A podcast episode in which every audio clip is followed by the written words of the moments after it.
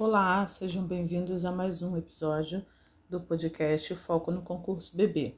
Dando continuidade aos nossos estudos de noção de estratégia empresarial, no item de análise de mercado, agora eu vou falar sobre a descrição do segmento de mercado.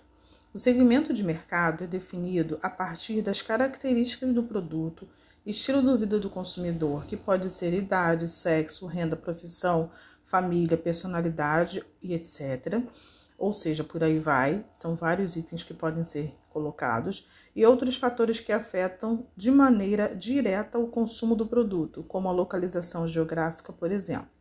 Geralmente, para segmentar o mercado, é necessário ter um conhecimento mais abrangente, não somente no qualitativo, mas também no quantitativo do mesmo. Um segmento de mercado é um conjunto de clientes que têm necessidades e desejos em comum. Ao agrupar clientes semelhantes, pode-se satisfazer suas necessidades específicas de forma mais eficaz. É, a gente consegue ver essa segmentação de mercado no Banco do Brasil com o agronegócio, né? Para quem mora no Sudeste, não se escuta muito falar em agronegócio no Sudeste, mas na em outras regiões do país, como é, o Sul, o Nordeste, o Norte, a, o agronegócio ele é muito forte, é um, é um braço muito importante do Banco do Brasil.